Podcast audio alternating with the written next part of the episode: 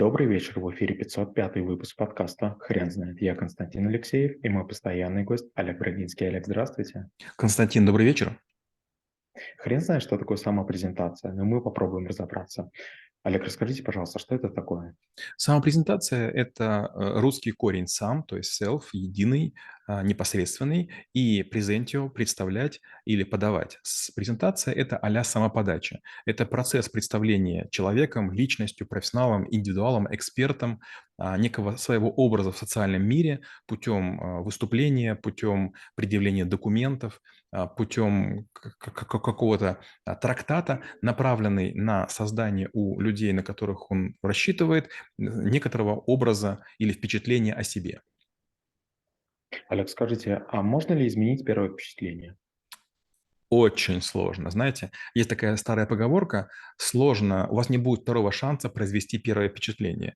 Почему? Потому что вот мы так придуманы, а, что мы быстро оцениваем другого человека, причем женщины в этом очень большие молодцы. Когда женщина смотрит на мужчину, она за очень короткий срок решает два вопроса. Готова ли она вступить в в половую связь и видит ли она его отцом своих детей. Причем многие мускулинные, такие накачанные, красивые мужчины вызывают у женщины желание секса, но они понимают, что будет секс разовый, а жениться, а, вернее, замуж выходить нужно на других женщин. То же самое мужчины. Они облизываются на очень красивых женщин, готовы их соблазнять или платить деньги, но женятся на женщинах более среднего уровня для того, чтобы не нервничать, как ее удержать или как ее защитить.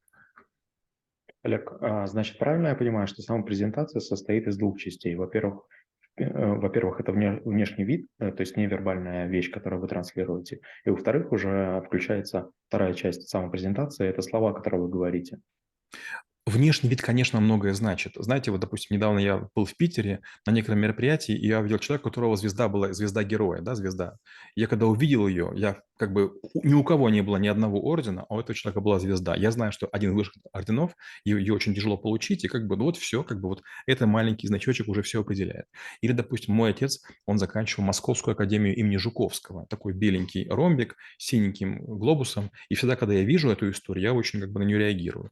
Или, допустим, я знаю, что ГРУ имеет там символ летучей мыши, и когда кого-то вижу такую татуировку, я прям как бы сразу реагирую, о, как бы понятно, э, чем ты занимался и что от тебя ожидать. Сам презентация – это вызывание у объекта или объектов взаимодействия заданного спектра эмоций. И если одежда входит в те эмоции, которые вы хотите вызвать, это здорово. Иногда это одежда, потому что вы находитесь в среде, где холодно или так принято. Иногда, наоборот, это голое накачанное тело, ровный пресс с кубиками, потому что вы находитесь на пляже, в бане, в сауне или дайверской лодке. Иногда это голос – вы, допустим, имеете очень посредственную одежду, невзрачный вид, но вдруг на, на, на таком-то мероприятии вы открываете э, голос, поете в микрофон, и все понимают, что это у вас самое главное. Или, например, тоже какой-то человек незаметный вдруг решает сложную проблему, математическую, аналитическую, и вдруг говорит, вот я это решил, это было таким-то образом. Гляньте на Перельмана, он же какой-то чудик, гик, но как, какой он великий человек. Далее, это все звучит, как будто это все составляющие вашей самопрезентации. То есть нужно стремиться к тому, чтобы все то, что вы перечислили, было в вас. То есть э, независимо от ситуации, независимо от э, каких-либо э, внешних факторов, вы демонстрируете именно то, что нужно демонстрировать. Олег, но тогда вы не могли бы рассказать, как выглядит идеальная самопрезентация? Бывает два типа презентации. Естественная и искусственная. Естественная, когда мы демонстрируем то, что мы умеем. Искусственная, когда мы делаем то же самое, но с натяжкой. Вариант первый, я говорю, я сын губернатора, или там я мэр какого-то города, и начинаю рассказывать. И получается, я излагаю некую картину мира, которую пытаюсь вдолбить другим в голову. Дай бог они поверят. Вариант второй, я рассказываю то, что есть. Получается, второй вариант, он такой более спокойный. Как бы я же знаю, что это я сделал. Например, я автор 82 книг, соавтор 5200 подкастов. У меня 5 образований, все дипломы красные, 2 диссертации. Я в школе трэблшутеров читаю 324 навыка. Это больше, чем преподают э, за 15 лет в МГУ. И вот э, те слова, которые я говорю, они зависят от того, что я хочу вызвать в другом человеке и какая ситуация находится. Но если вам нечего предъявить, у вас нет орденов, у вас нет медалей, у вас нет достижений, выходящих за пределы обычности, возникает такая объединенная самопрезентация. Да, я из такого-то города, да, я закончил такой-то вуз, я такой, как все, я чертов винтик в этой системе. Олег, скажите, пожалуйста, сущ- существует ли идеальная самопрезентация для стран СНГ и а, стран а, западного полушария? То есть можно ли сказать, что есть либо- какие-либо отличия? Да, конечно, есть. Э, Когда мы самопрезентуем себя, мы пытаемся быть крутыми, мы пытаемся быть круче других людей, которые находятся в аудитории с нами вместе или за ее пределами. То есть мы гордимся чем-то. Например, так странно, но люди, допустим, говорят, я заработал за последний год 15 миллионов долларов, и должны все ахнуть. Вот, скажем, на Западе, в Скандинавии, в Америке это очень неприлично. То есть разговоры о здоровье, о политике, о спорте, о религии, о сексе э, – это не очень круто.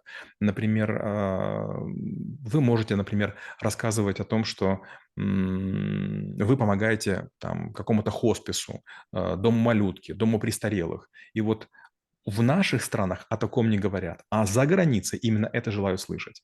И частенько, когда я был на разных проектах, меня спрашивали, а где вы были волонтером? То есть какая-то анкета, где там 40 пункт. То есть мы говорим об инвестициях очень крупных, там, скажем, в Польшу, в Чехию, в Венгрию, а, в Украину, в Белоруссию. И вдруг меня спрашивают, был ли я волонтером я вдруг понял, это важно. Или, допустим, там, а есть ли у вас там какие-то стандарты личные, да, того, как вы действуете в такой ситуации или в такой? Опачки, оказывается, я этого не знаю.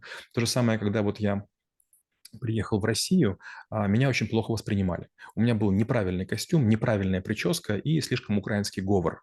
А, звуки были неправильные. И я потратил 90 дней платил каждый день по 5000 рублей э, женщине, которая занималась моей речью. Не знаю, насколько она сейчас чистая, не мне судить, но отношение ко мне очень сильно изменилось, когда я нашел хорошего мастера, хорошего портного и вот отработал речь.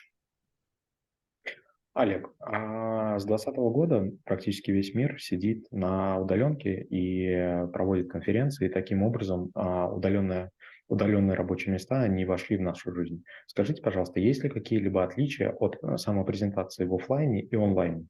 Конечно, есть. Дело в том, что когда мы сидим дома, мы не тратим время на дорогу, и мы лишены многих а, возможностей. Например, а, вы не можете почувствовать запах моего парфюма. Или, например, вы не можете понять, э, что мне находится внизу. А у меня, извините, внизу шорты Амберкромби. То есть я нахожусь в дорогой сорочке, но у меня серые такие, знаете, такие полубомжеватые спортивные э, такие теплые шорты.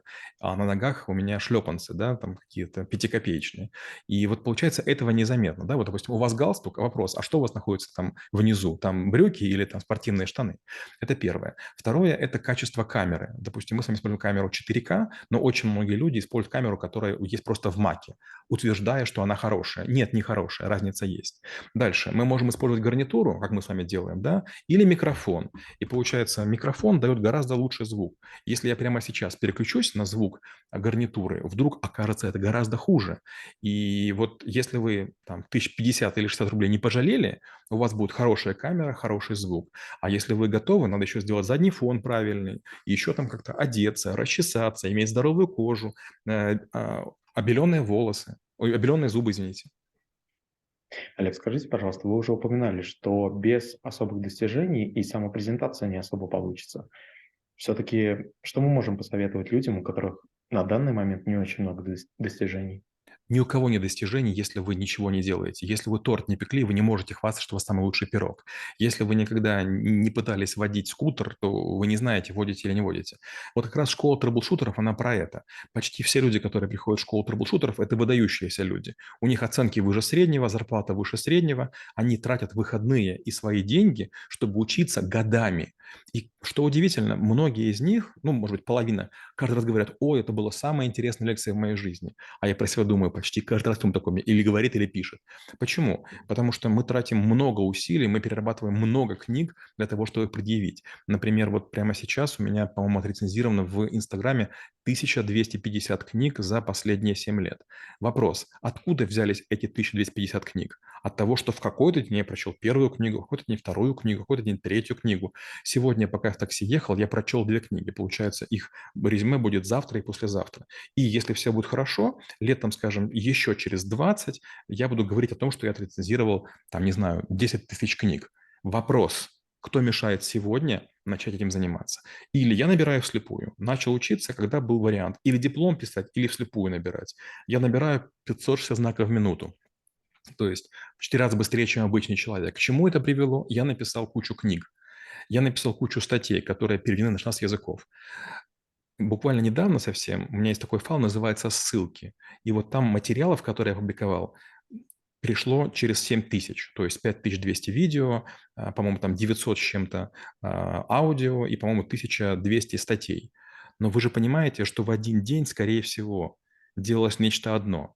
Представьте, 7 тысяч материалов выложено в интернет. У скольки людей такое есть? У скольки компаний это есть? Мы с вами сегодня записали 4 ролика, они выходят через день. То есть даже если мы с вами как-то исчезнем, это все будет дело продолжаться. Вот это и есть сама презентация какую-то секунду, момент вы говорите, здравствуйте, я Константин Алексеев, я работал там в пяти странах, я учился в школе трэблшутера, выучил 50 навыков, я снял 500 подкастов по навык, про навыки сверхэффективного человека. У меня есть две книги. Одна по маркетингу, вторая по аналитике. И вот чем больше вы продолжаете, тем сильнее другие оседают. Очень многие мои подчиненные, очень многие мои ученики пишут статьи и книги, снимают видео, снимают какие-то курсы. И когда я про них рассказываю, все говорят, вот это да, вокруг тебя люди. Но они же это делают, потому что я их как, как дятел долблю. Ну сделай, ну сделай, ну сделай, ну сделай. Олег, а вы не могли бы, пожалуйста, рассказать, как тренировать а, этот навык? Если хотите, гляньте мои э, ролики 2014 года. Сети Business School меня пригласила прочесть пару навыков. Это кластеризация, это принятие управленческих решений, и это, по-моему, что-то там про корпоративную финансовую картину мира. Это в то, в чем я специалист. И когда я впервые эти ролики увидел, мы, получается, снимали их за один день, сняли там, по-моему, два часа. Люди ставили фотоаппарат, я оставался в комнате, он все время писал, и я, значит, должен был что-то говорить, а потом это все просто на куски порезали. То есть, получается, была только, была только одна попытка, я там какое-то длительное время выступал. Когда я все это увидел, я был просто в шоке.